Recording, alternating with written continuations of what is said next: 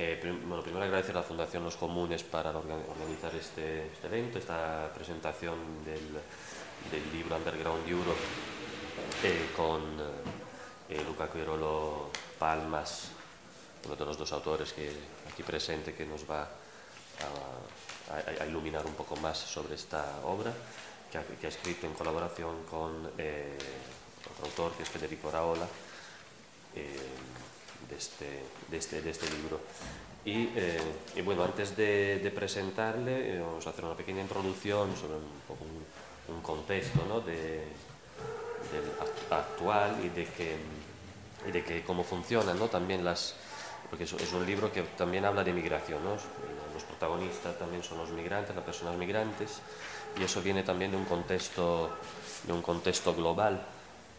No sé si está, aquí donde las políticas de migratorias, de control de, de, fronteras, de acogida, de recepción de personas, tanto refugiadas como, como, migrantes, y también todo el tema de la detención de las deportaciones, se han vuelto cada vez más, si no llevamos muchas décadas con, con esto, pero tiene más eh, fuerza ahora eh, como en, en políticas eh, que son centrales y en la causa por las que los partidos políticos ganan o pierden las, las elecciones, ¿no? También lo hemos visto, está siempre en, los, en las campañas de electorales, siempre está el tema de los migrantes fuera o los migrantes con, derechos o sin derechos, ¿no? También con esas eh, eh, figuras polisémicas, ¿no? Que como si fuera el terrorista, el enemigo, y en vez de darles, darles derechos.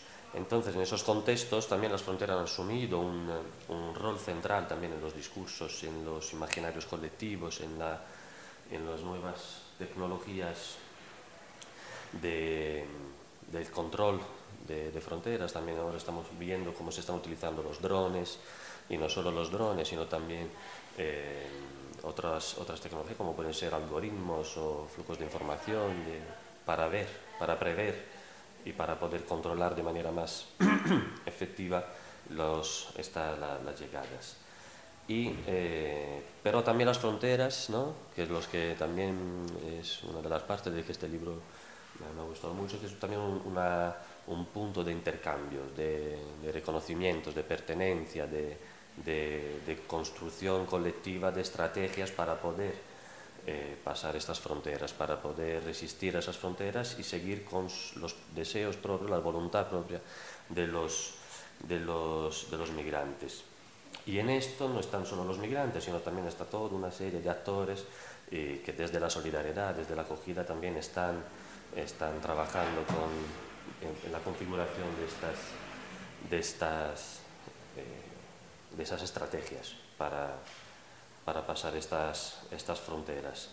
Y aquí tenemos, sobre todo desde el 2015, ¿no? Con, cuando fue esta crisis de refugiados en la Unión, en la Unión Europea, eh, a raíz de la imagen del niño Sirio Kurdi fallecido en la, sin vida en las playas de, de Bordún, en Turquía, esa explosión de solidaridad en toda Europa, eh, crecieron y se crearon unos colectivos ciudadanos en apoyo a las personas refugiadas, tanto en Europa o también ¿no? en 2000, desde 2018 en, México con las caravanas de, migrantes, etcétera, etcétera, etcétera. Bueno, en todo esto, uno de los elementos que también creo que va, que, que, aposta muchísimo a, los debates actuales también es de, del texto, es, eh, son estos contextos múltiples y diversos eh, que son parte de la etnografía, del trabajo etnográfico que habéis hecho en, en Calais, en, eh, en, otros lugares de en Francia, en Ventimiglia, en Pozzallo, en Ceuta y Melilla, ¿no? que, nos, nos, que nos pilla aquí en España, en el Estado español, y, y entonces yo, eh, y el libro de, de Querolo y, y Raola entra de manera magistral y con una narrativa etnográfica sensible y rigurosa al mismo tiempo que ofrece al lector y a la lectora un, un, panorama de movilidad de fronteras y de múltiples resistencias, también desde el uso también de metáforas y las relaciones, y las relaciones históricas. Entonces yo, eh, sin darle mucho más, eh, aprovechando que está el autor, mejor que hable eh, el, el, autor del, del, libro, os lo voy a presentar, eh, voy a intentar ser breve en la presentación, aunque va a ser complicadísimo por el recorrido de, de, de Luca. Eh, ponentes. Eh, Luca Cuirolo Palmas es profesor de Sociología, profesor titular de Sociología de las Migraciones y Sociología Visual en la Universidad de Génova, en Italia. Es codirector de Mondi Migranti, el Journal of Studies and Research of International Migration. Ha dirigido varios proyectos europeos sobre bandas, culturas juveniles, fronteras y migraciones. Ha sido profesor visitante en Barcelona, Quito, Nueva York, San José de Costa Rica, París y, Túnez.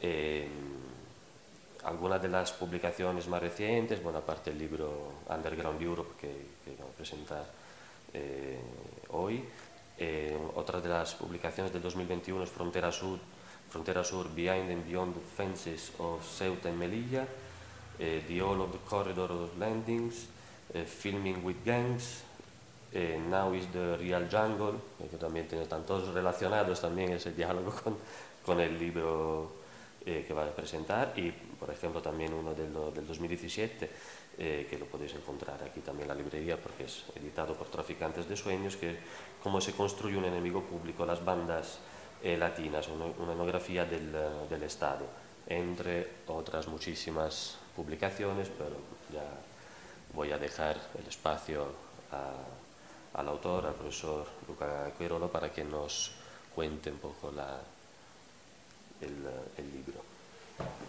Bueno, gracias por uh, Alessandro y gracias por la invitación a Traficante, gracias uh, al público. Bueno, yo mantendría una dimensión, como decir, dialogante, ¿no? aprovechando de la situación que, que tenemos aquí. Bueno, ya estamos presentando un libro que no está traducido al español, ¿no? Entonces ya eso es como, y aprovecho para hacer circular la versión uh, italiana del, uh, del, libro. Y trato de contar un poco de dónde surge el proyecto narrativo, también el proyecto político que está detrás del, uh, del libro. Entonces, bueno, la primera idea fue cómo tratar de revertir la narración tóxica alrededor de cómo se construye el viaje y la construcción del viaje es también algo que tiene que ver con la imagen del migrante. Entonces, bueno, una retórica institucional, bueno, tanto nacional como europea, eh, va alrededor del hecho ¿no? que los sujetos son víctimas de algunos otros agentes monstruosos que lo obligan de cierta forma a migrar y ponerse en una situación de, de riesgo. Entonces cuando ¿no? se eh, empieza a vislumbrar el modo para evitar que la gente se muera en el mar Mediterráneo o todas las otras situaciones mortíferas de la, de la frontera, es como una permanente tentativa autoabsolutoria por parte de las instituciones, ¿no? autoabsolutoria porque hay ese enemigo que está permanentemente construido, que es el traficante, en italiano se llama lo scafista, que no sabría bien cómo traducirlo al español, bueno, el, lo que conduce el barco, no sé si tú tienes una palabra para... ¿no? Bueno, en sociología de las migraciones se utiliza traficante, cuando hay alguien que te priva de tu libertad y smuggler, que es más bien un agente que te provee alguna clase de, de servicio. Entonces, bueno, empezamos a tratar de, bueno, por el hecho de estar incómodo con esa narrativa, que al final era una narrativa autoabsolutoria por parte de los poderes públicos y de las instituciones nacionales y sobrenacionales, eh, empezamos a buscar otras, eh, bueno, tú utilizaste el término metáforas, otra narrativa posible que tuviesen una capacidad eh, también, eh, como decir, más realística de contar y de dar cuenta, de interpretar las, eh, las migraciones.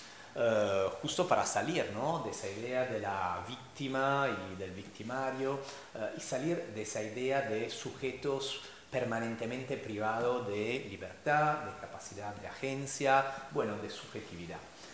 y bueno, entonces a partir de ahí, y también a través de la observación empírica de lo que se estaba dando en toda Europa alrededor del, de las fronteras, ¿no? en sus múltiples dimensiones, entonces las fronteras exteriores de Europa, pero también las fronteras internas que poco a poco se fueron levantando a partir de 2015, eh, empezamos a bueno, mirar qué pasaba en esas fronteras, ¿no? Eh, qué clase de relaciones sociales se daban, qué tipos de encuentro, eh, yendo también más allá de una de las retóricas de los movimientos sociales, que la de la fortaleza Europa. ¿no? La frontera, bueno, siempre es porosa, siempre es selectiva, siempre hay pasaje, eh, siempre hay relaciones que no son la de un castillo, digamos, cerrado con sus murallas que no deja pasar a nadie. Entonces, bueno, yendo, digamos, a las distintas situaciones de frontera y asumiendo ese concepto de frontera como algo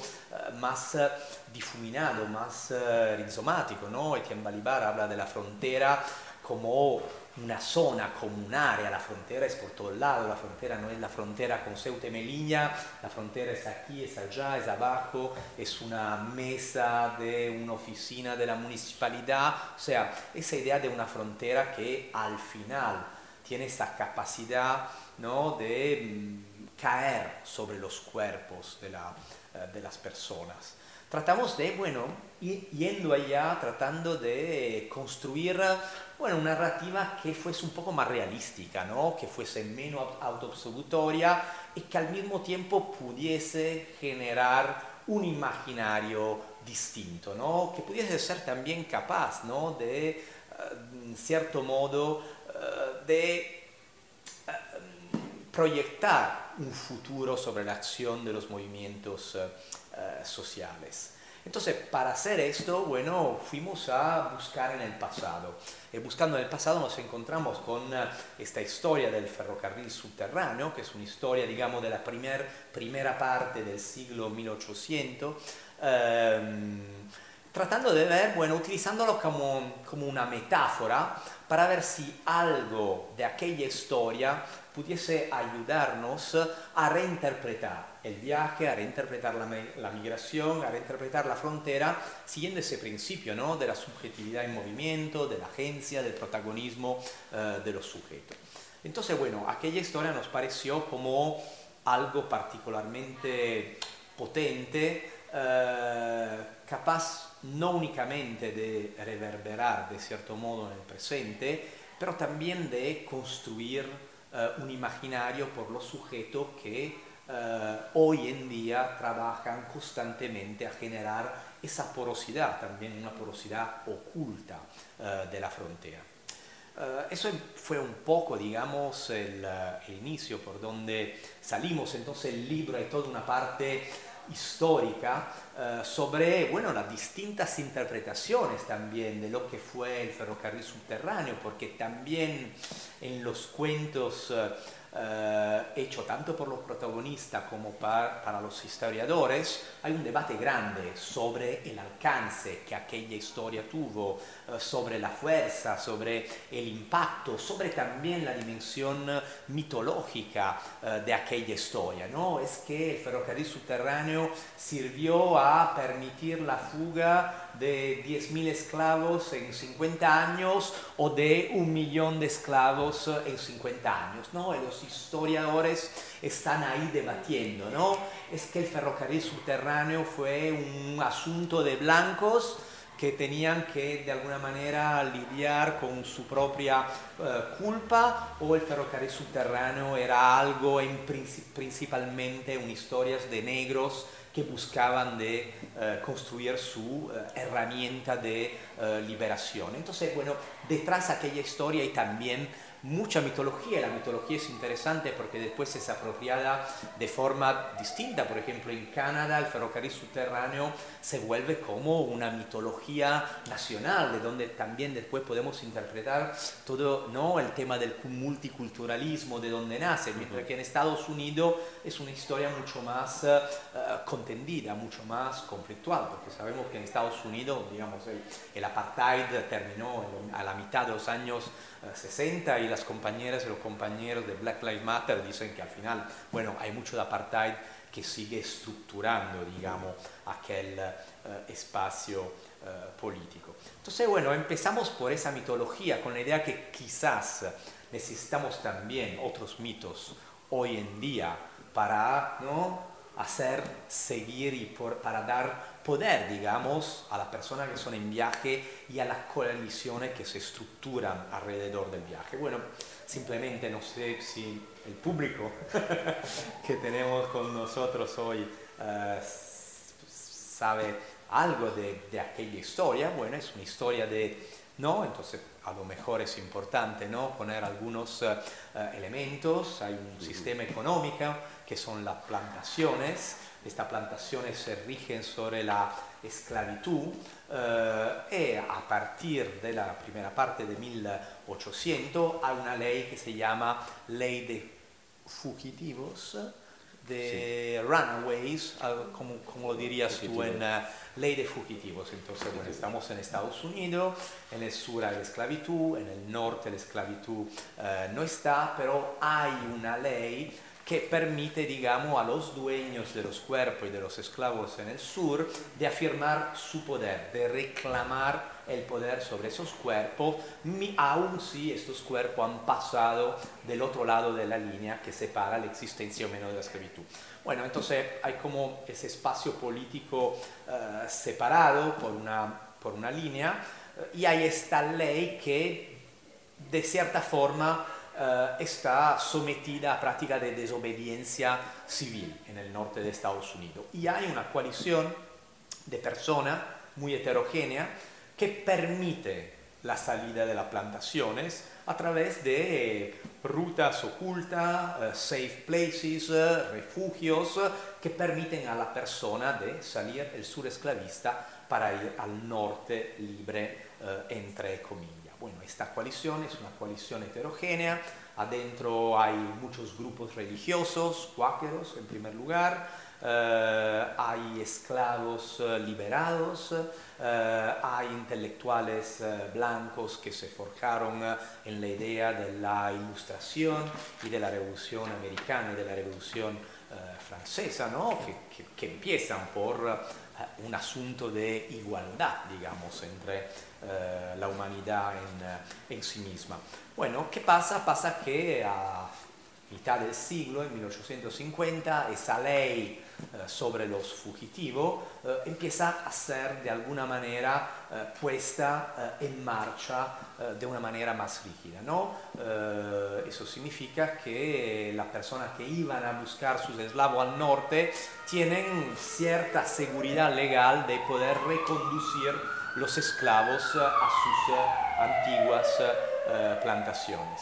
Entonces ahí también es interesante porque esta ley y la implantación de esa ley nos habla también de algunas prácticas que vemos sancionadas hoy en día, como la criminalización de la uh, solidaridad. ¿no? Las personas que en el norte desobeían a esa ley uh, incurrían en cierta clase de sanciones. Y bueno, entonces, ¿qué pasa? Que en la medida en que esa ley se empieza a ser implantada con más vigor, eh, el Canadá se vuelve en otro lugar de refugio. Entonces, bueno, esa más o menos es la historia y nosotros reconstruimos historia a partir de un libro de, un libro de 1855, un libro menor, pero que es muy interesante por cómo está construido. Bueno, el autor es un intelectual blanco, periodista de aquel, aquel tiempo, el libro es más o menos paralelo a La capanna dello Ziotón, que no sabría cómo traducirlo al español, la cabaña del... La cabaña del, del, del Exactamente. Y es muy interesante el libro porque eh, hay una introducción mínima y el trabajo editorial y de investigación que hace es de ir a buscar estos esclavos, ex esclavos, que se salieron de Estados Unidos y que se fueron a Canadá y que a lo largo, digamos, de su ruta eh, construyeron todos un espacio de vida, de habitación, de comunidades agrícolas, artesanales, industriales, en donde se ponían en discusión toda clase de forma de funcionamiento de la sociedad, en términos de clase, en términos de género, en términos de democracia, y eso fue, eh, ha sido muy interesante porque de alguna manera Benjamin Drew hace algo que, bueno, hacemos nosotros los antropólogos, los etnógrafos, eh, los sociólogos, o sea, tratar de devolver la palabra a los sujetos, reducir lo que es nuestro espacio de eh, palabra eh, contar historias a partir, bueno, de esa construcción de la relación y de la confianza. Ah, lo que es interesante, bueno, entonces, ¿qué hace? Va en toda esa comunidad que se habían construido y cuenta las historias de los esclavos, de la fuga, eh, de la salida de las plantaciones, de la vivencia eh, y qué sé yo. Y lo que es interesante es que en ese libro, que es bastante largo, un poco como ese, no sé, se mató ese ladrillo que estamos aquí presentando, eh, en ese libro nunca se utiliza el término Underground Railroad. Eso nos habla también ¿no? de cómo en una situación en donde la ley conjura contra ti, toda esta coalición tiene que, bueno, de alguna manera armonizar lo oculto y lo visible, lo que se puede decir y lo, que, no, se puede uh, decir. Entonces son historias de viajes, son historias de fugas, pero eso, esa maquinaria metodológica del Underground Europe, del Underground Railroad, todavía de alguna manera eh, eh, no aparece. Eh, es todo muy curioso porque cuando el término se vuelve de moda, el tren en Estados Unidos casi no existía.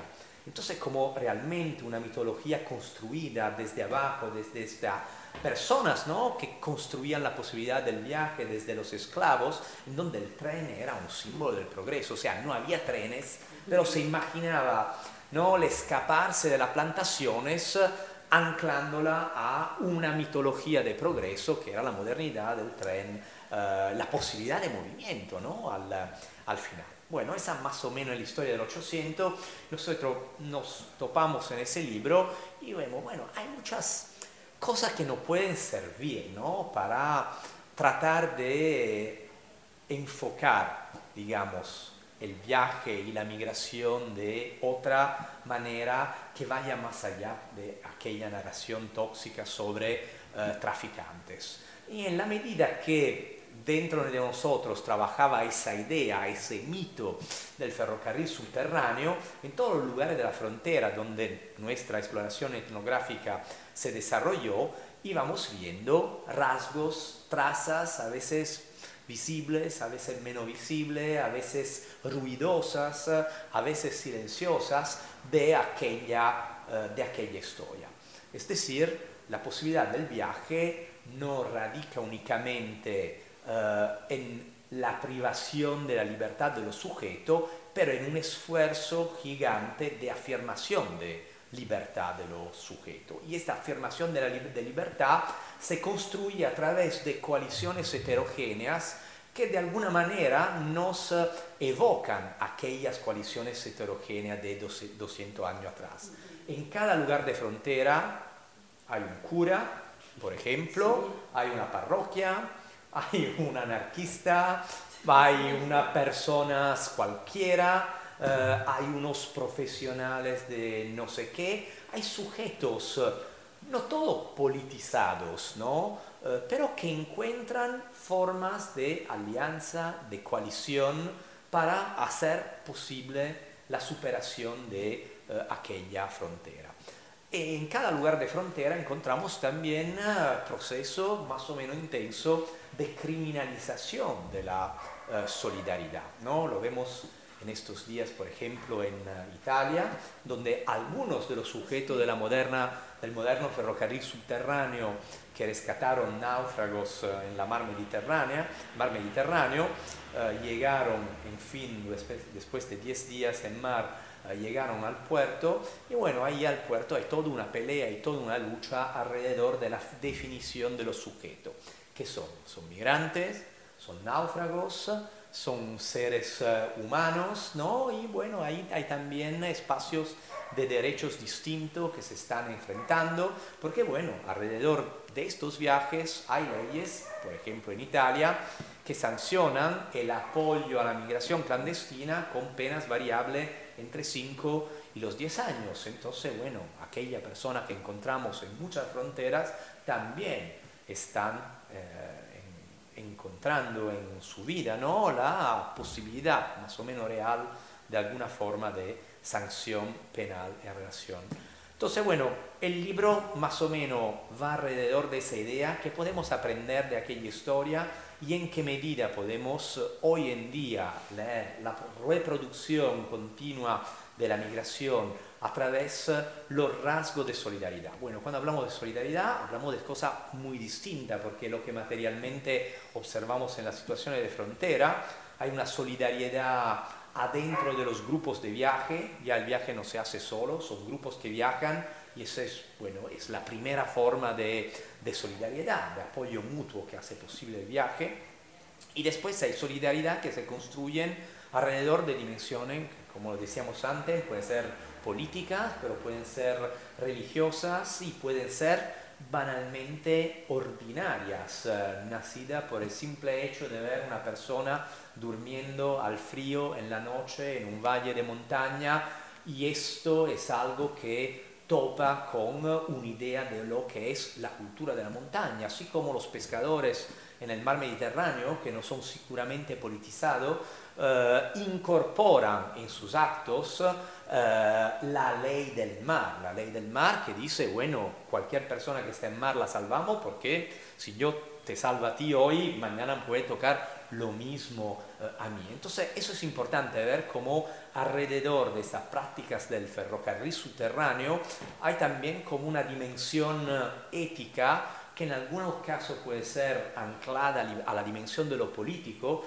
en otros casos puede ser anclada a la dimensión de lo profesional o del trabajo, ¿no? En montaña, donde también hicimos parte de nuestra investigación, ¿no? La, la, la ética de la montaña también es vinculada, vinculada a la idea del socorro. Entonces, bueno, empezamos por aquí.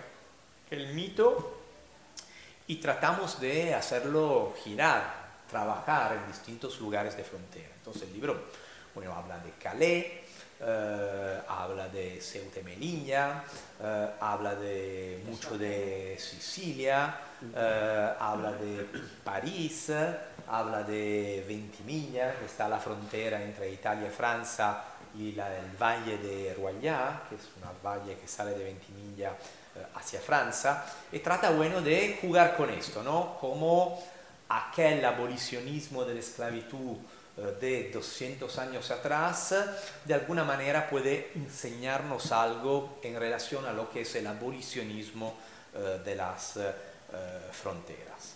Bueno, ese es un poco el tentativo del libro, a lo mejor yo me paro aquí y, vamos hablando. y podemos seguir charlando. Sí, sí, sí, no sé si tienes alguna... ¿Y hiciste campos en cada bueno, el libro tiene una trayectoria larga, empezamos a escribirlo en 2016 eh, y terminamos de escribirlo en 2020. Eh, entonces son como cuatro años, está construido como un diario, hay una cronología eh, interna, hay unos sujetos, actores, personajes que, vuelven, que aparecen, que encontramos en otros lugares de frontera, que nos enseñan cosas eh, en términos longitudinales, ¿no? Porque bueno, el tiempo nunca es un eterno eh, presente. Eh, entonces, bueno, y seguimos, seguimos trabajando sobre los mismos temas aún ahora, tratando de, de ver cuáles son las condiciones, de cierta manera, de producción de esta solidaridad al paso de la frontera que toma, por cierto, distintas formas en distintos lugares. La, la ley de la montaña y de la solidaridad, de, no, más que nada para no. se está grabando para que. La, la, ley de la montaña, de, de lo que dice, decías, um, la conocemos también en el País Vasco. De momento, la frontera interna, uh, esa frontera interna entre Irún y, en, y Endaya, por ejemplo, causó 10 muertos en un año, porque es una frontera completamente cerrada. Y, y sí, la ley de la... Pero uh, me interesa mucho todo lo que dice sobre la solidaridad lo, lo, lo, conocemos y lo reconocemos porque es exactamente eso, el cura, la, madre, los niños también. Pero lo que me extraño ese año, hace mucho, mucho tiempo que, que estoy involucrada, no sé cómo decir, no como socióloga, sino como apoyo solidario en muchos lugares de fronteras. Pero lo que me extraña, lo que me extraña un poco ese año es que aunque veamos 10 muertos en la vida SOA, que es una causa, es el País Vasco con una identidad muy, muy fuerte y, el sentimiento que es la misma cosa al sur y al norte, la, gente lo, lo, decía, lo dice siempre. Sin embargo, ah, hubo solidaridad, hubo, pero no, tan, no tanto como para que no tengamos todas esas muertes. No, es una cosa que me, que me, que me, sueño, que me sueño, uh, sueño, no sé, uh, un poco raro ese año porque, porque, no sé, hubiéramos podido hacer muchas cosas si esos, esos colectivos, esos apoyos hubieran uh, estado unidos, pero fue exactamente el contrario. Los vascos contra los que no, no querían hablar euskara, no sé, por ejemplo.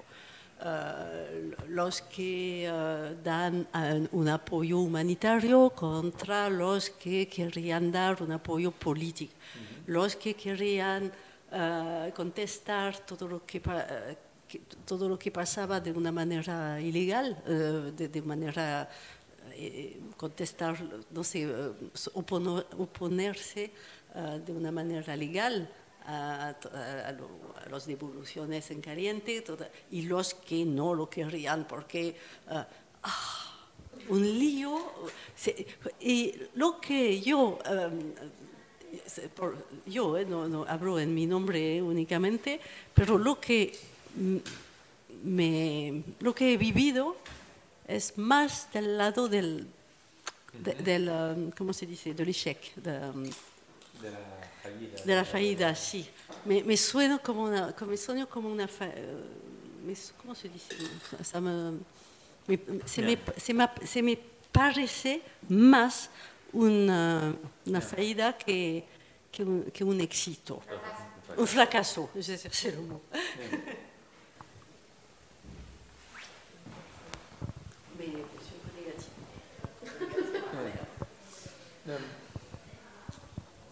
O sea, también el, el debate que hubo ¿no? sobre la arquitectura histórica del ferrocarril subterráneo ¿no? Iba por distintas vertientes. Hay quien la pensaban exactamente como un espacio ferroviario, entonces con horarios, salida, códigos, y otros que decían, no, bueno, eran grupos, redes, fórmulas que en ciertos lugares tenían cierto éxito y en otros lugares tenían otro tipo de éxito. Entonces, bueno, en cada espacio de frontera hay formas que se pueden experimentar, otras que no se dan, eh, hay conexiones transnacionales distintas, ¿no? Mientras que tú me hablabas, te puedo estudiar, perdón, nos podemos estudiar, eh, mientras hablabas de eh, la situación en Irún, eh, yo estaba pensando, por ejemplo, en lo que pasa en el Valle de Susa, donde hay una infraestructura de movimiento vinculada a la oposición a la construcción de un tren de alta velocidad, entonces esa infraestructura de movimiento se convirtió en una infraestructura de libertad de movimiento por miles y miles de personas eh, todos los años, que está revinculada con los sujetos solidarios del otro lado, en Briançon, eh, en Francia. Eh, y está tan vinculada que hay como una conexión a través de los objetos y de las indumentas que te permiten pasar eh, la montaña. Entonces tú llegas en ULS y llegas en un lugar solidario y ahí te dan todo el vestimiento, eh, te dan los zapatos y qué sé yo. Aparte los migrantes no quieren, porque bueno, llegan que son vestidos como nosotros de, de cierta manera, ¿no? Entonces como todo un ritual también de volver a ser uh, migrante. Después hay el paso de la frontera y hay los activistas uh, franceses que recogen estos indumentos para llevarlo otra vez del otro lado de la frontera de manera que sea utilizado por otra gente que pasa. Y los activistas, por ejemplo, se quejan del hecho que los migrantes, una vez que pasan la frontera, tiran los zapatos y tiran toda la vestimenta en los bosques. Bueno, y lo hacen porque no quieren aparecer como migrante, o sea, quieren tener más posibilidades de escaparse de los controles de, eh, de policía. Eh, entonces, claro, cada frontera tiene una dinámica, tiene una cronología, tiene fases, tiene etapas. Hay momentos en donde ese enfrentamiento entre las dos lógicas, lo político y lo humanitario, es más evidente y hay lugares donde, bueno, hay los políticos que hacen humanitarios porque entienden que es algo importante en condiciones de vulnerabilidad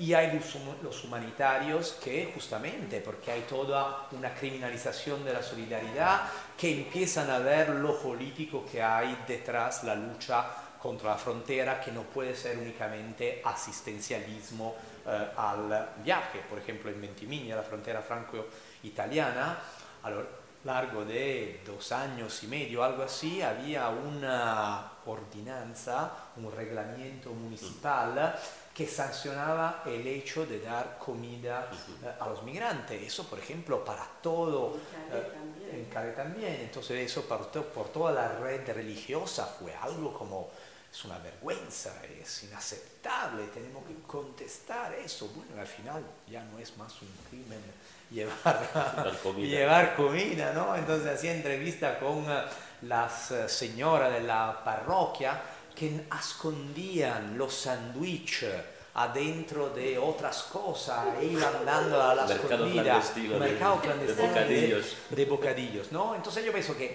cada espacio de frontera tiene sus etapas, tiene sus uh, historias, tiene sus lógicas y después hay una dimensión política uh, de las instituciones que es uh, importante, o sea, todo lo que desde las autoridades se hace es generar formas de solidaridad entre miles de comillas eh, que alejen los migrantes, la persona en viajes de todos los demás.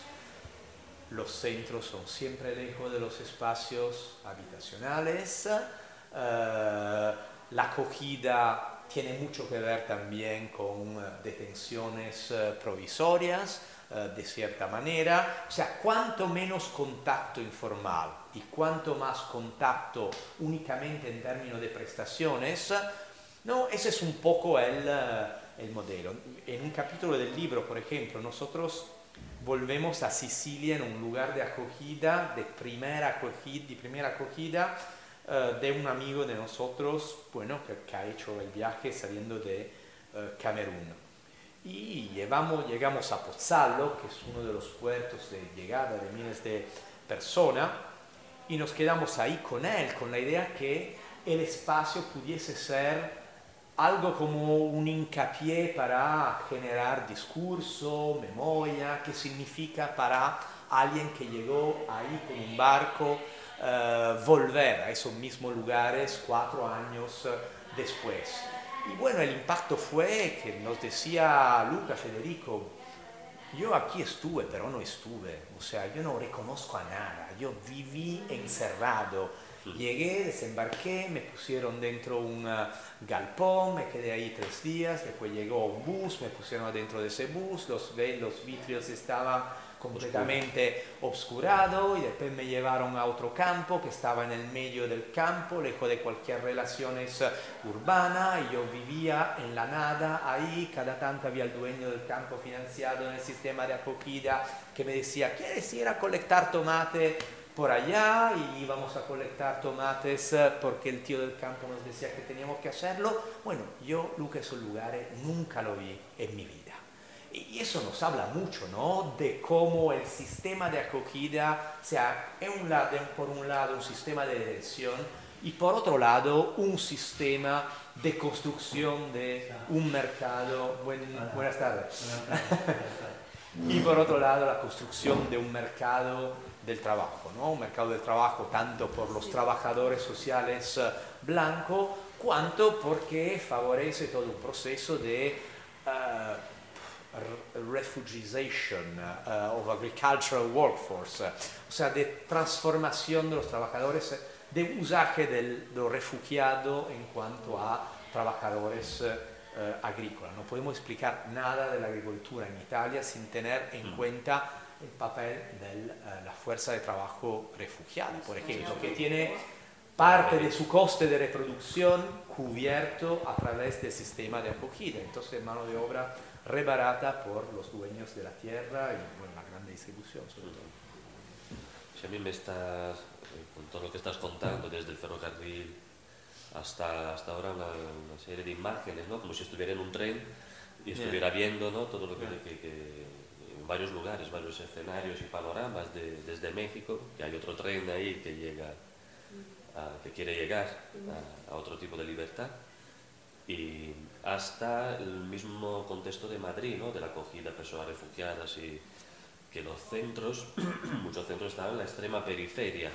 Entonces, muchos chicos que estaban, chicos y chicas que estaban solos, lo que buscaban eran relaciones humanas también, para un poco, ¿no? Los refugiados no quieren ser refugiados, ¿no? No quieren estar ahí eso va totalmente siempre en contra de su voluntad, ¿no? Son como idas y vueltas, ¿no? El refugiado va en contra de su voluntad a su país y llega a otro lugar y en contra de su voluntad le dejan, en, en, le segregan, en fin, dejan en una sorta de exclusión. Entonces, claro, algunos se recuerdan un, un chico que decía, estoy pensando en cortarme para que me lleven a un hospital que está más céntrico. Entonces, utilizar una parte del cuerpo para, o sea, otros, otro tipo de estrategias. O los que eh, que además, claro, otro tipo de frontera que me imagino en todo esto es el reglamento de Dublín, que esa movilidad que no te permite, esa movilidad que impide otra vez tu voluntad, porque el reglamento de Dublín ¿no? es que es el principio de eh, solicitar asilo son el primer país de entrada en la Unión Europea. Entonces, la huella entra en el sistema Eurodac y que hacían muchos, se cortaban las huellas de los dedos para que no entraran en este... entonces, claro, es toda esa serie de, de, problemas que al fin y al cabo la además toda la solidaridad entre los mismos refugiados y inmigrantes que se van, además que tienen los móviles, las tecnologías también sirven para eso, se van cambiando información, se van informando entre, entre ellos. Entonces es bastante, es que es muy importante también. Y por otro lado también el tema de la solidaridad, yo creo que también, como comentabas tú hace poco, o sea, que conflictos internos, los mismos colectivos, ¿no? de, ¿Qué hacemos? Somos humanitarios, denuncia política, y en el colectivo en el que trabajé, que colaboro con, aquí en Madrid, la Red de Acogida, desde el principio, con un primer manifiesto que se redactó, eh, tenía esa doble línea de trabajo, una, de, denuncia política y otra de ayuda humanitaria, de apoyo a las... porque no se puede hacer también de dos formas, pero claro, ahí había muchas, muchos debates también de, de qué entendemos con ayuda humanitaria y que que esas, la acogida al final cabo no siempre es simétrica, sino también jugamos con jerarquías, como entendemos al refugiado. En algunas ocasiones, ¿no? antes lo estamos comentando, que sería el refugiado como una persona que siempre tiene hambre. Entonces hay que darle de comer. Y a veces pasa que el refugiado ya ha comido y no quiere tu bocadillo. Y ahí entraba como un juego de, de, un conflicto, vamos, de, también de la imagen que tenemos del otro. De cómo, eso también son fronteras, ¿no? El imaginario colectivo que nos, nos imaginamos a los demás. Eso nos, nos crea unos, unos problemas y, y, el tema de la criminalización yo creo que es constante. Aquí en España hemos tenido ¿no? la criminalización a la periodista investigadora Elena Maleno, que fue, o en Italia, vamos, tenemos muchísimos casos en Italia de, con el, el exalcalde de Riace, ¿no? era mismo Lucano, por ejemplo, o, o en los Alpes también, que hubo mucha, mucha criminalización. O recuerdo también en Inglaterra una eh, eh, colaboradoras de Amnesty International que eh, fueron condenadas por haber dado de haber llevado a su casa a ducharse a, a los chavales. Es como el, el, un, un, extremo, ¿no? Unos, unos extremos muy, muy importantes que configuran estas, estas fronteras. Y a mí una parte que te quería preguntar también del... Si no tenéis preguntas.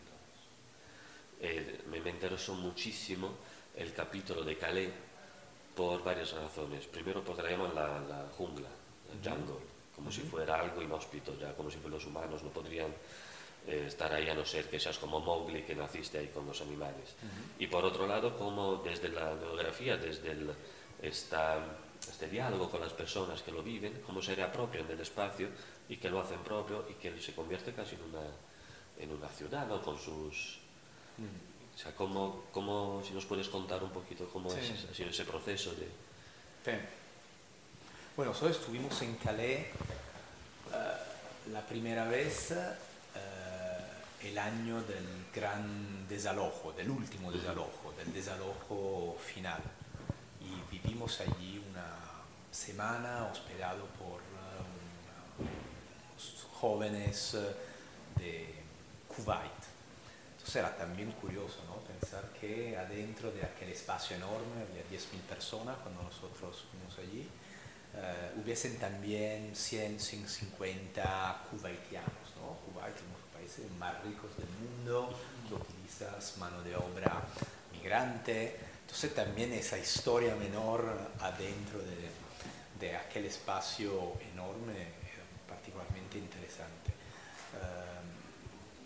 Y, y bueno, tratamos de documentar la, el fin del, eh, de aquel campamento, que no era solamente un campamento, pero era una ciudad. Yo pienso que exactamente eso era lo que molestaba. O sea, era un espacio protegido en donde la policía no podía entrar adentro, eso significaba que la gente podía descansar, eh, tenía su movimiento, su, su vida cotidiana, la noche se, había mezquitas, había iglesias de todo tipo, había escuela, había bares, había restaurantes, eh, había hammam, había espacios de juego, había canchas. Había todas las cosas que podemos encontrar en una ciudad y había un montón de profesionales de toda Francia, sobre todo, pero de Inglaterra y de todo el mundo, que iban allí. Y los arquitectos franceses, por ejemplo, un colectivo de arquitectos franceses llegó a preguntarse, pero ¿por qué no la transformamos en una ciudad? Es una ciudad mil veces más cosmopolita que Calais.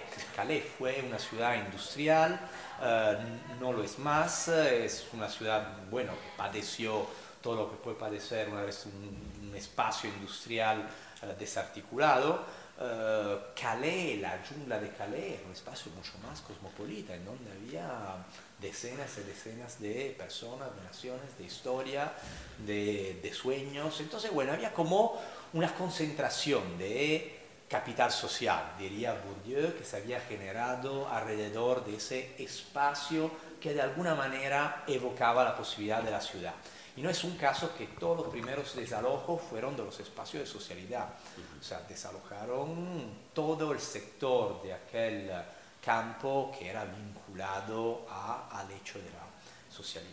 Bueno, nosotros en la primera vez que vamos documentamos un poco el fin de la, de la ciudad, ¿no? Y bueno, Jungle es curioso porque eh, es algo que viene de los migrantes que, que lo inventaron como términos, así como los migrantes que están en Marruecos llaman gueto, eh, los espacios que tienen en la montaña detrás de Ceuta y detrás de, de Melilla, pero que bueno, tiene todo un sabor colonial, ¿no? Entonces, cuando nosotros escuchábamos los policías y sus relaciones con los migrantes, lo que aparecía a menudo era, bueno, volvete a la jungle, ¿no? Eh, go back to the jungle, this is your place.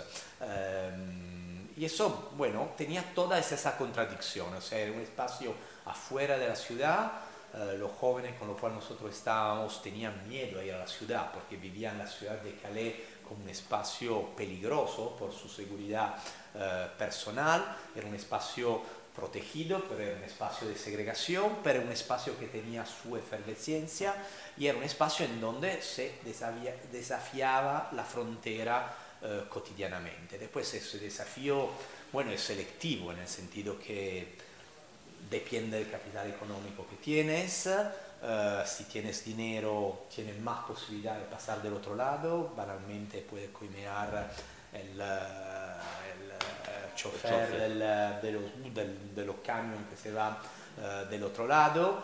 o bien puedes acceder a los parking donde hay más posibilidad de subir y si no tienes dinero te la vas a jugar en los lugares más peligrosos bueno, hay una dimensión también de capital corpóreo, ¿no? Para desafiar la frontera en esa manera. Pero bueno, había como un espacio de, de protección que pudimos sentir en la medida que eh, vivimos eh, allí adentro. A partir de ahí, de 2016, todos los años, entre octubre y noviembre, hemos vuelto a Calais, ¿no? Un poco para ver qué pasaba. Entonces es curioso ver que, bueno, el desalojo del campo no impidió a otros miles de personas de insistir en la misma área, simplemente lo que pasó que, que apareció de verdad uh, la jungla, ¿no? Aquella era una ciudad, lo que se generó después que el gran campamento se acabó, es una dinámica parecida a la de la jungla, o una dinámica de uh, casa de cazadores y de cazados. Uh, y en aquel tiempo empezamos a estar con grupos de afganos y aprendimos estando con ellos que bueno, que tenían que todas las noches buscar un lugar nuevo donde dormir, uh, que nos hacían ver los cortes de los perros de la policía en sus, uh, en sus piernas, que nos contaban cómo la policía la primera cosa que hacía era bueno, tirarle el spray urticante en los ojos, contaminar todo eh, los alimentos que tenían, romper los teléfonos, cortar los zapatos, eh, destruir las tiendas, cortar los eh, sacchi como se dice, los, los sacos de dormir. Los sacos de dormir, cortar los abrigos, o sea, una dinámica realmente aquella de, de jungla. Y lo curioso es que toda esa dinámica de casa también estaba legitimada en términos humanitarios, diciendo no puede haber gente que duerme en la noche sin abrigo, ¿no? Bueno, después no había un sistema alternativo, pero es curioso ver, ¿no? Como toda esa lógica y retóricas entran, ¿no? Y circulan dentro de un mismo espacio. Y bueno, nosotros ahí estábamos con ese grupo de chicos afganos eh, pasaban los días y la noche con ellos, la noche ellos iban a buscarse la posibilidad de pasaje eh, en un parqueamiento eh, de camión que llamaban Seitan, el diablo. O sea, había todo como un lenguaje, ¿no? paralelo, entonces vamos a Seitan. ¿Qué es este Seitan? vamos a Seitan. y antes, por ejemplo, de tratar de subir a los camiones, rezaban, y repetían uh, frases del Corán como forma de ¿no? auto generar autoenergía, digamos, en uh, enfrentarse con, con, la frontera. Entonces todos los años que fuimos yendo después del desalojo del gran campamento, vimos esa lógica, esa dimensión de casa ir volviéndose siempre más crude, crude cruel. cruel, cruel y, y cruenta eh, en, cierto, en cierto modo. Eh, después, bueno, con la pandemia paramos, eh, pero bueno, no, no, pararon la persona de, de, llegar ahí, empeoraron sus condiciones, por supuesto, de vida. ahora, por ejemplo, es, son dos, tres años que Calais se convirtió un poco en pequeño, en un estrecho de Sicilia. O sea, cada año hay 20.000, 30.000, 15.000 personas que tratan de pasar del otro lado a través de barcos. Entonces ahí también hay muchas dinámicas distintas. Hay dinámicas de pago, sí, pero no es dicho que todos los servicios que se pagan uh, sean malos por sí mismos, o sea, son modalidades de, de, viaje y cuando los migrantes llegaban a Ventimiglia y bajaban del tren para pasarse a Francia, con 150 euros te pagabas el taxista para ir a Nice. Y si yo me tomo un taxi para ir a Nice de 20 millas, serán 100 euros en lugar que 150, no sé, o sea, hay también ahí, yo pienso, mucha ideología en decir que son todos malos los que venden servicio adentro de ese espacio de, del movimiento clandestino. Entonces, bueno, cómo empezó el viaje a través del mar en Calais es interesante. Eh, nosotros llegamos la primera vez y estamos en un bed and breakfast de un tío que tiene una escuela de, de kitesurf. Entonces decimos, bueno, pero que no hay nadie que utiliza esas herramientas para pasarse a otro lado. No, no, nosotros vendemos clase a los poli.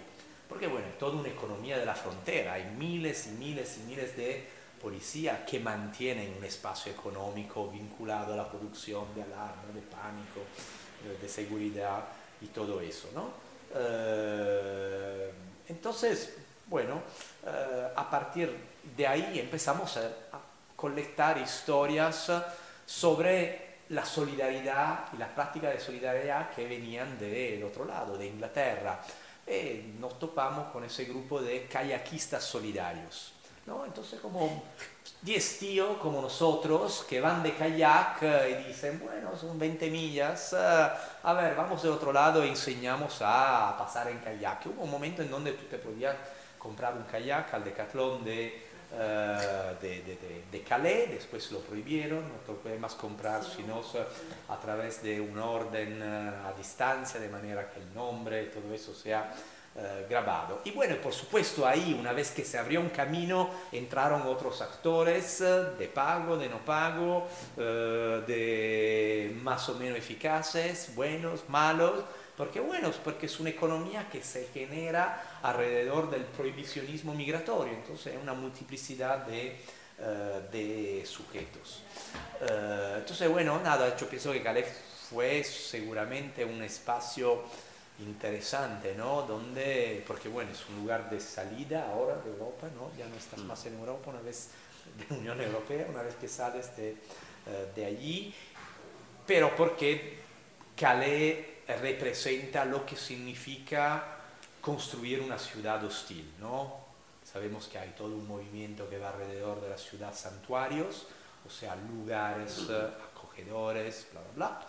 Bueno, Calais es como la idea que la gente ahí no tiene que acercarse y si se acerca tiene que vivir lo peor del mundo, ¿no? Es como una generar el miedo, ¿no? Generar el miedo a través de una casa permanente eh, a los hombres de manera que allí no se eh, acerquen. Y seguramente es uno de los lugares, digamos, más uh, cruentos y más brutales que hemos uh, encontrado uh, a lo largo de la, de la, investigación. Más que Lesbos, por ejemplo, más que las islas griegas. Bueno, ahí hay otras dinámica. Yo, nosotros trabajamos en Atenas, trabajamos en, en Lesbos, pero...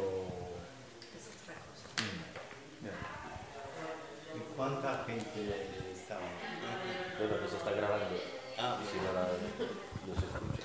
¿Y cuánta gente um, hubo en Calais máximo? El máximo hubo 10.000 personas. Pero ahí también es interesante porque no todos querían viajar, ¿no? era también como una movida política. Se sabía que había el desalojo, se sabía que algo, porque el Estado vendió el desalojo como una operación humanitaria, como una intervención humanitaria. Y efectivamente no, o sea, fue manejada a través de, los de las grandes organizaciones trabajaban dentro, dentro del campo.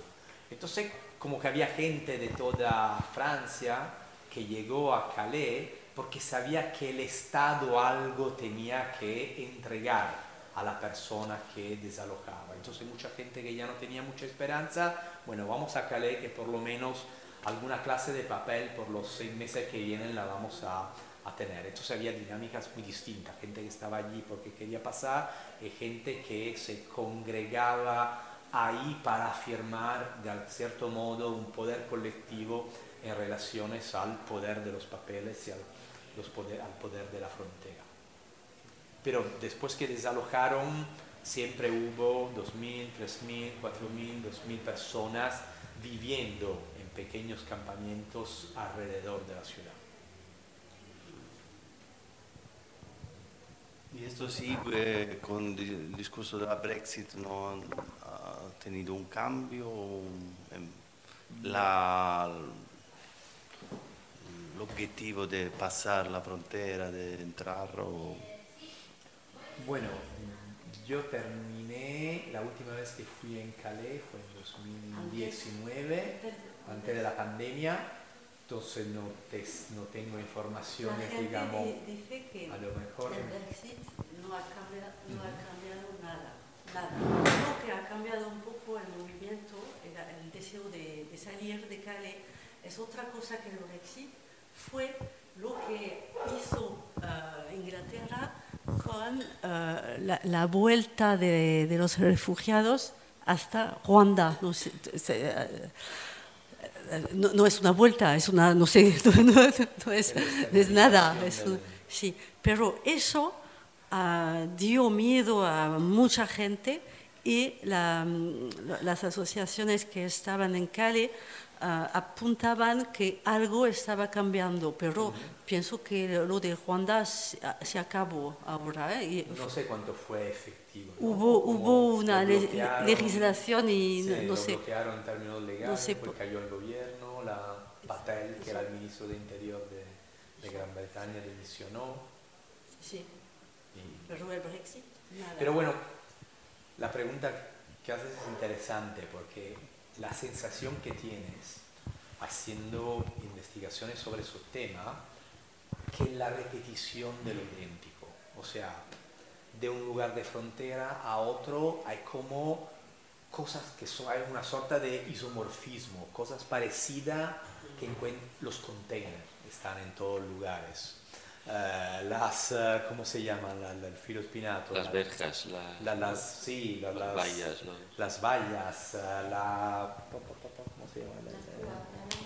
El alambre, el alambre de púa, los dispositivos tecnológicos, ¿no? Hay como un panorama, ¿no? Visual que se repite con una cierta clase de igualdad en todos esos lugares de frontera. Y las historias que encuentras son también muy parecidas año tras año, ¿no? Como que no cambia nada, todo se repite y hay una industria de la frontera que sigue creciendo y yo pienso que es el único caso de una industria que crece sobre sus uh, fallidas, ¿no? Porque al final, cuanto más grande es el problema, ¿no? Cuanto, más, cuanto menos es efectivo el control, cuanto más se hacen inversiones tecnológicas y de todo tipo uh, en esas fronteras. ¿no? Entonces es como sensación un poco de la, la película esta, El Día de la Marmota, ¿no? que te levantas y bueno, es siempre la misma historia, siempre la misma historia que se repite. Y al final, ¿no? Como acabas pensando en la dimensión productiva del espectáculo de la frontera. Voy a hacer una, un ejemplo bastante claro, ¿no? Lampedusa. Lampedusa un poco como Lesbo, es una pequeñita isla, es un pueblo de 6.000, 8.000 uh, habitantes, uh, donde se, canalizaron ¿no? uh, buena parte de los flujos de desembarque, entonces fue construida como, como frontera. Entonces alrededor de Lampedusa hay un discurso permanente de evocación del alarme, de la crisis, de la inseguridad, de la emergencia, del pánico, y es siempre el mismo discurso que se repite, ¿no? Bueno, y al final vas a Lampedusa y ves cómo funciona aquel espacio. Nosotros fuimos en Lampedusa de invierno, diciembre, nos pasamos un mes, el mes de diciembre en Lampedusa. Bueno, de diciembre Lampedusa vive de policía, porque de verano son los turistas y de invierno es policía. Entonces, ¿cómo es que mantienes mil policías en un lugar de 6.000 habitantes por 12 meses al año? Tiene que haber un tiempo en donde produces este pánico, este discurso hiperinflacionado sobre la emergencia migratoria. Entonces, de aquella manera, ¿no? Tú tienes, bueno, la temporada baja y la temporada alta que son cubiertas. ¿Por qué? Porque mi policía son hoteles, restaurantes, suministros, viajes, frutas, comidas, eh, familias, hijos, escuelas. Es toda una economía de la frontera que se construye a través ¿no? la construcción de ese discurso permanentemente eh, emergencial. Entonces, bueno, hay como un espectáculo, porque si vamos a mirar, digamos, los números son ridículos, o sea, ¿de qué estamos hablando? Es que 80.000 personas que entran vía mar en Italia al año son un problema, 80.000 no es, no es nada, es, es eh, una manzana que lava pies, a lo mejor, no sé, un cuarto de... Un estadio. No, un estadio, una cancha de fútbol, o sea, y es curioso porque si tú miras eh, los turistas que llegan en Lampedusa, aquella sí que es una invasión, que tiene un impacto, porque bueno, no hay, eh, no hay fogne. Alcantarillas. No hay alcantarillas, este verano la balneación fue prohibida durante semanas por problemas de contaminación fecal de las aguas, no hay servicio de colecta de basura, imagínense un espacio, una pequeña isla tirada del Mediterráneo de 6.000 habitantes que de verano hace 100.000 habitantes. Pero nadie cuestiona el hecho, ¿no? Que 100.000 habitantes que impactan sobre aquel espacio pequeñito son un problema. Pero bueno, todos los que entran vía mar, que no son nada, son construidos a través de esa retórica de la emergencia. Bueno, hay detrás, digamos, unos intereses para hacer un poco de materialismo grueso, pero bueno, también para cada tanto, ¿no? Otro libro tuyo, ¿no? De cómo se construye un enemigo también, ¿no? Que es, claro, eso, eso estamos ahí, ¿no? Es que además es rentable políticamente. Porque es rentable políticamente porque no hablan, no votan, no dicen nada. Y es rentable económicamente porque genera una economía de la seguridad, porque construye un mercado del trabajo social, educativo. Y... también de esta economía que de la industria de la frontera también lo, lo vemos en los proyectos europeos, por ejemplo, que algunos están dirigiendo a esta innovación tecnológica de la, del control migratorio, de, de previsión de flujos, ¿no? de, hay que prever por dónde vienen con algoritmos y big data y drones y la cooperación y, y, claro, dónde empieza la frontera en Europa. A veces nos preguntamos dónde empieza en Níger o en, en, Turquía. En, en muchos... Claro, la, la, frontera es dinámica también, ¿no? es, por supuesto esta, esta parte cerrada. Mm. Te quería hacer una pregunta, pregunta, reflexiones y que también tenga que ver con, con el contexto de Ceuta y Melilla, ¿no? ya que, estamos aquí en España y tenemos la posibilidad de, de, escuchar de primera mano ¿no? el, trabajo etnográfico. También hay ¿no? el, tema de menores, también, que no sé si lo habéis, cómo lo habéis abordado. En, en, porque claro, ahí está también la frontera de la edad, que también a veces yo soy mayor de edad, soy menor para cruzar otras fronteras. Bueno, nosotros estuvimos en Siete Meliña en 2019, me parece. Entonces, puedo contar historias de primera mano de, de aquel tiempo, ¿no? Sí, sí, sí. Eh, bueno, ahí también, ¿no? Lo que por ejemplo me impactó era que los menores se escapaban de los centros de acogida.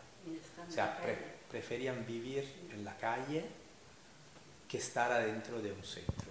Un poco porque el centro tenía una dimensión de segregación, de detención, y era pensado como un espacio, una forma de trampolín, trampolín para las deportaciones, ¿no? para devolverlo una vez que hubiese llegado a la edad mayor y la calle era un espacio de libertad, era también un espacio de, de juego, ¿no? Cuando yo me encontraba con una, había muchas situaciones de solidaridad de País Vasco, por ejemplo, que me había encontrado en aquel tiempo en Ceuta y, y Melilla.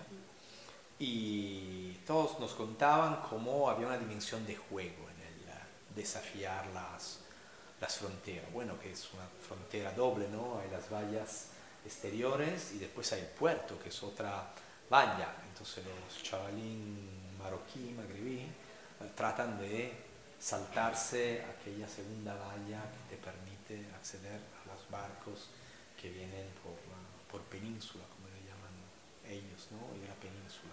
Em, entonces, eso era interesante, ¿no? que todo el sistema de acogida desde el Estado era rechazado por eh, estos jóvenes que preferían un espacio de mayor libertad y de mayor socialidad, aunque menos ¿no? Eh, formalmente, eh, formalmente seguro.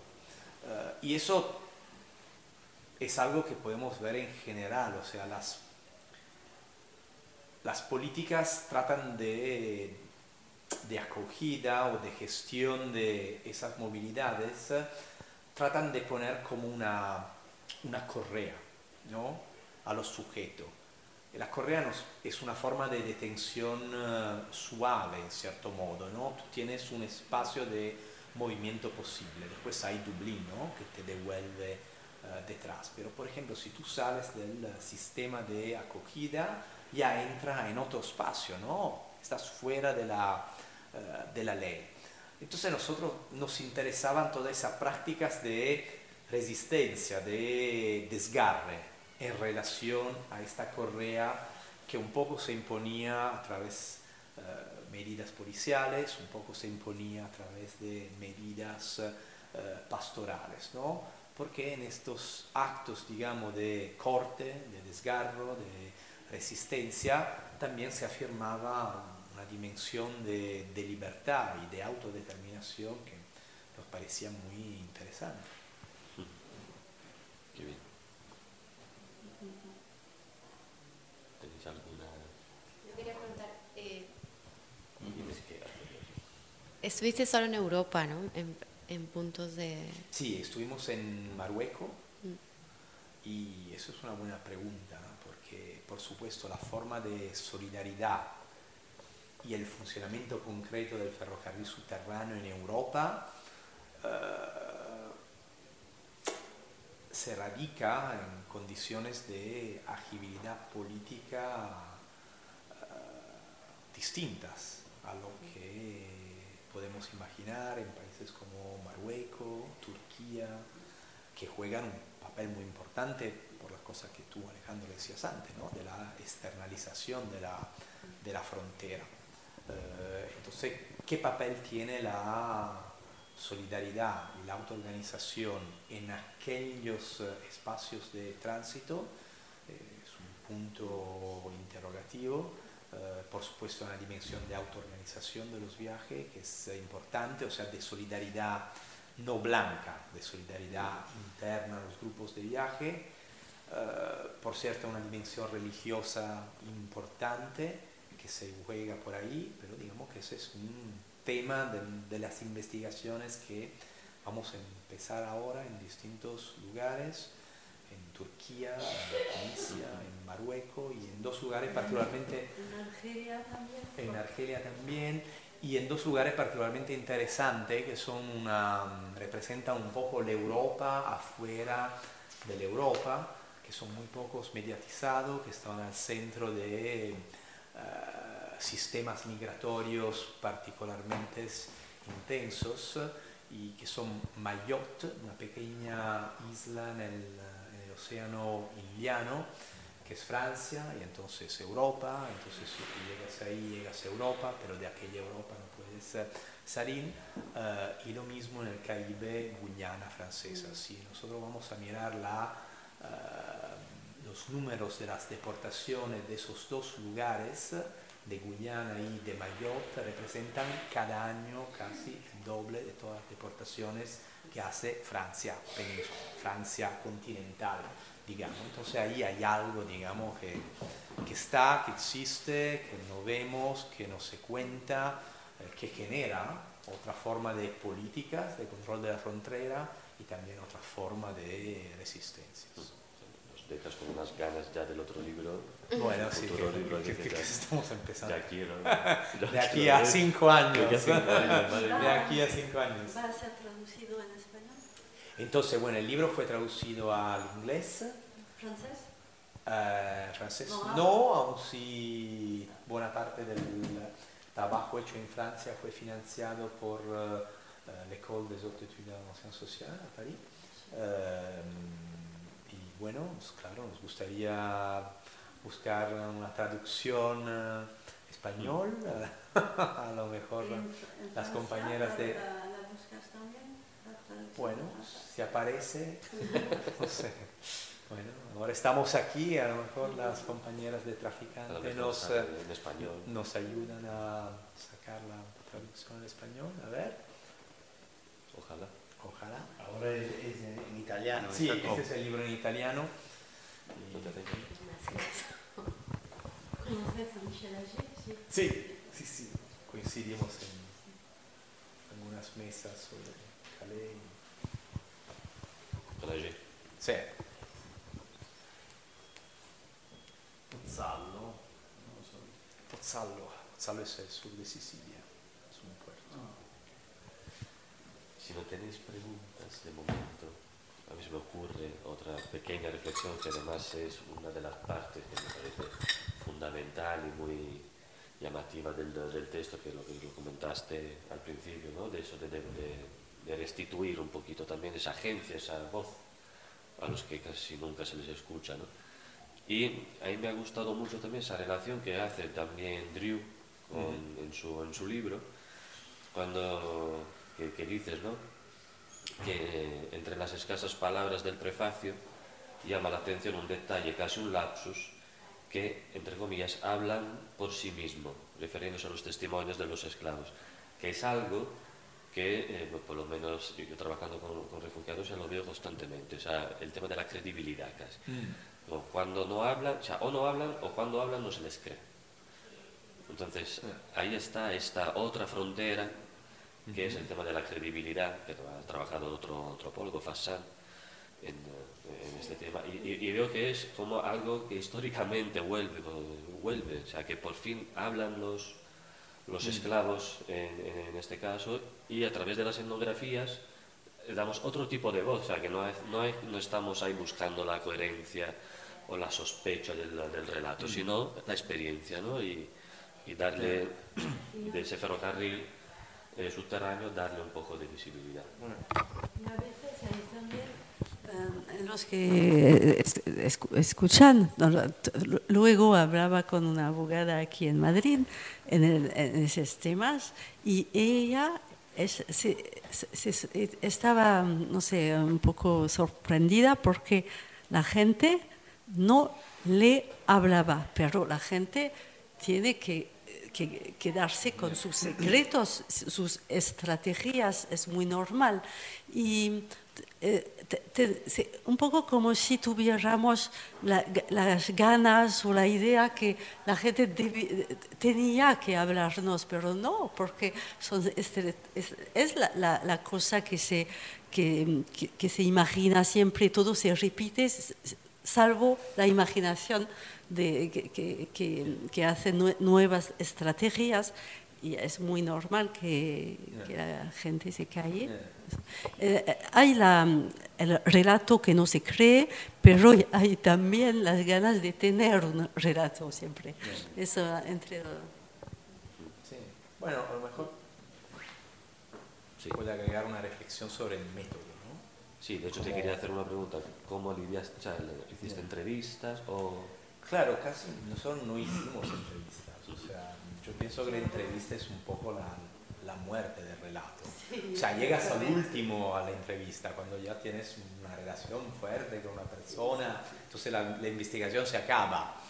Y nuestra manera de, de construir una narración fue ir a los lugares y tener un papel activo que después se declinaba de manera distinta en los distintos lugares. Eh, eh, en ciertos lugares ayudamos eh, al paso de las personas, en otros lugares llevamos proyectos artísticos, en otros hicimos lo voluntario, por ejemplo en París, en Stalingrad, me había incorporado a un colectivo de Saint-Denis que se llamaba Solidarité del Sol. Así, que es, a lo mejor dando desayunos enfrente de la bulla, la bulla, como se puede eh, la bulla. Eh, entonces, bueno, la idea era como aprender de las relaciones que íbamos construyendo, que podían ser eh, política, de cruce de frontera, de ayuda o de intervenciones eh, artísticas, eh, fílmicas o cualquier cosa. Entonces, bueno, la mayoría de lo que aparece en el texto son más bien diarios, ¿no? O sea, elaboraciones nuestras a partir de los encuentros que llevábamos a, a cabo, ¿no? A lo mejor las entrevistas podían ser con las autoridades o actores más formales, pero bueno, porque esa es la manera de hacer investigación etnográfica, ¿no? Pasar cuanto más tiempo en situación de proximidad, intimidad con la gente y aprender estando en las situaciones más que colectando, digamos. Pero había algo, había algo a, a la hora de pensar a un proyecto Mm. de escritura o a algún punto que estabais buscando más de otro, alguna, algún objetivo, es decir, o, o fue simplemente ver lo que llegaba. Había un No, tema, bueno, no. una pregunta de... No, de- la pregunta de de- investigación era eh, seguir un poco este mito del ferrocarril subterráneo, en qué medida se iba construyendo 200 años después eh, en otro espacio, con otros sujetos, eh, con otras eh, coaliciones. Nos interesaba ver cuáles eran las formas de resistencias prácticas, ocultas, no frontales eh, a la frontera, ¿no? porque yo pienso que eso es interesante ver eh, que los movimientos contra las fronteras eh, son formas de reivindicaciones activas, no son manifestaciones en la calle en lo que se pide algo a un poder, a una autoridad cualquiera, pero son actos materiales que contribuyen a eh, crear agujeros en la frontera. ¿no? Estos agujeros pueden ser eh, el apoyo al tránsito, puede ser contribuir directamente al tránsito, pueden ser cosas muy distintas, pero todas las personas que participan ahí no están reivindicando, bueno, están haciendo un discurso sobre la libre circulación, bla, bla, pero están haciendo cosas también. Entonces nosotros queríamos eh, ver cómo estas prácticas materiales se construían, cuáles tipos de fricciones se daban, los conflictos entre los grupos, la construcción de las coaliciones, eh, los límites también de la solidaridad, el paternalismo que podía estar, estar inscrito dentro de la solidaridad. Eh, estábamos observando, digamos, eso, de cierta manera contestando de un lado la idea que Europa fuese una fortaleza, Europa no es una fortaleza, las fronteras son siempre eh, porosas, eh, y al segundo lado eh, tratando de contestar, como decía al comienzo, la idea de un viaje en donde no hay un protagonismo de los sujetos, ¿no? son víctimas y hay traficantes, hay traficantes y los otros son víctimas, si todo se acaba. No, eh, los encuentros que hacíamos, por ejemplo, en Ceuta y Melilla, eh, los eh, chicos que saltaban las vallas, nos decía, ustedes tienen Erasmus, para nosotros esto es nuestro Erasmus. Eso también, ¿no? Te dice como hay una, una retórica del, eh, de la aventura, ¿no? Del riesgo, del viaje, de la guerra, ¿no? Para enfrentar, para saltar la valla, tú te tienes que construir como soldados. Y estás en el gueto y te entrenas, te construyes tu uniforme para saltar las vallas, pero al mismo tiempo, ¿no? Dicen, bueno, ese es mi Erasmus, ¿no? Ustedes europeos eh, pueden viajar, para mí este es el viaje. Entonces, bueno, tratar de poner en evidencia todos esos eh, aspectos que normalmente están ofuscados bajo el discurso institucional de la Unión Europea. Y presencia de mujeres en los distintos nodos. fundamentales, crucial. La mayoría de, las, eh, de los conductores del ferrocarril subterráneo son mujeres. por todos lados. Mujeres, eh, jóvenes de segunda generación, porque los solidarios son móviles como los migrantes. Nosotros estábamos en Ceuta y Melilla y nos encontrábamos con gente que habíamos visto dos meses antes en los Balcanes. ¿no?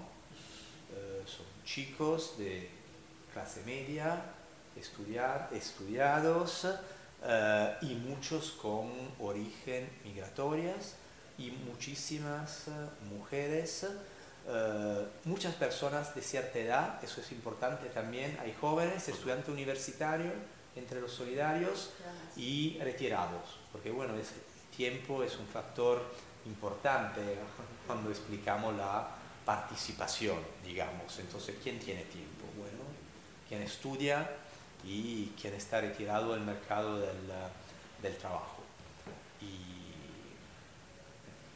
Y de los migrantes había mujeres también o tenían otras estrategias?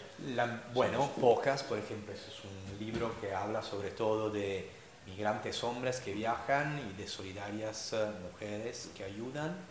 Eh, bueno, ese es todo otro campo que exploramos poco y que estrés. Bueno, pues, momento lo que vemos sobre las mujeres de Costa de Marfil y de Guinea, únicamente porque las que he conocido son, de Guinea o de Costa de Marfil, viajan ahora desde hace el confinamiento o el COVID 2020, más, o menos, pensando con estrategias increíbles porque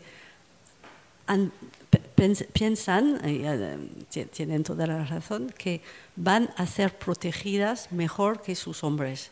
Entonces salen las primeras y después los maridos van a venir.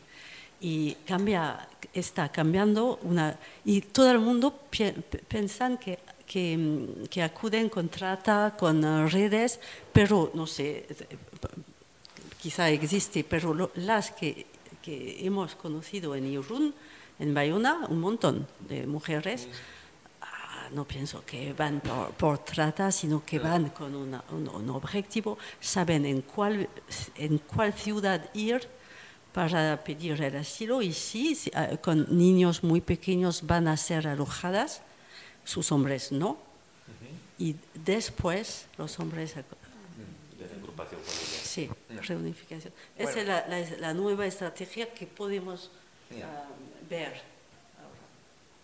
Bueno, hay tema de familias también, hay familias en, viajes que construyen estrategia alrededor de temporalidades distintas, ¿no? Y la temporalidad es importante porque estamos hablando de viajes que son eh, que no son en línea recta, son viajes largos, pueden durar años, tienen destinos eh, impreveíbles que, están sujetos a dinámicas de control que te pueden, digamos, orientar hacia otros lados.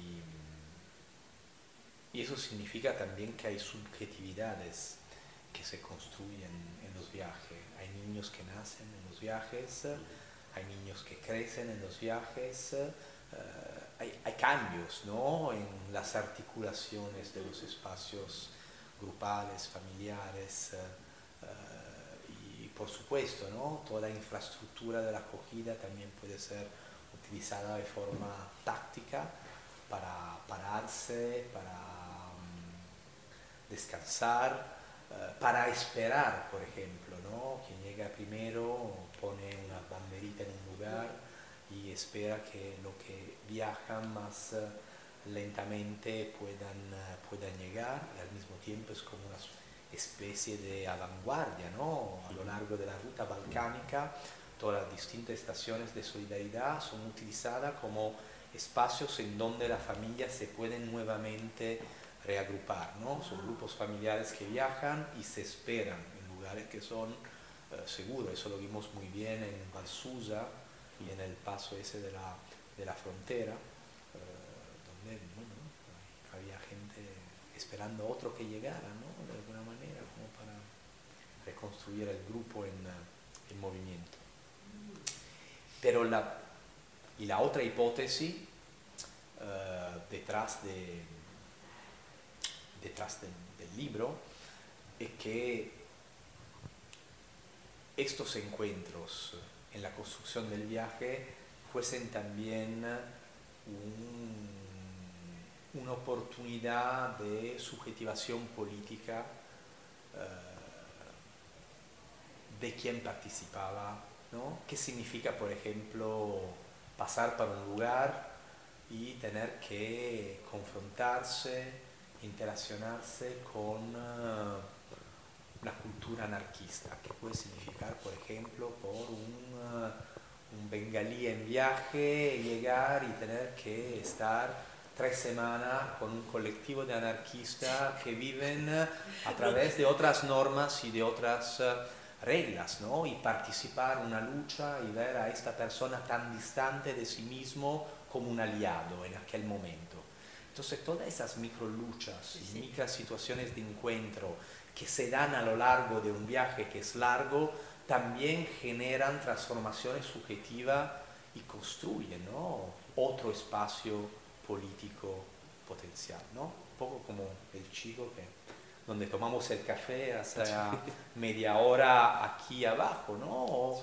¿Qué impacto tuvo sobre su construcción en cuanto sujeto político y sujeto jurídico el hecho de encontrarse con la red que mencionaste antes? Seguro, ¿no? Generó cambios en su modo de pensar, en su modo de moverse en espacio público, entonces yo pienso que esa es una experiencia que centenares de miles de personas están haciendo en los últimos 20 años, 20 años que seguro va a cambiar el espacio político en, donde vivimos todos.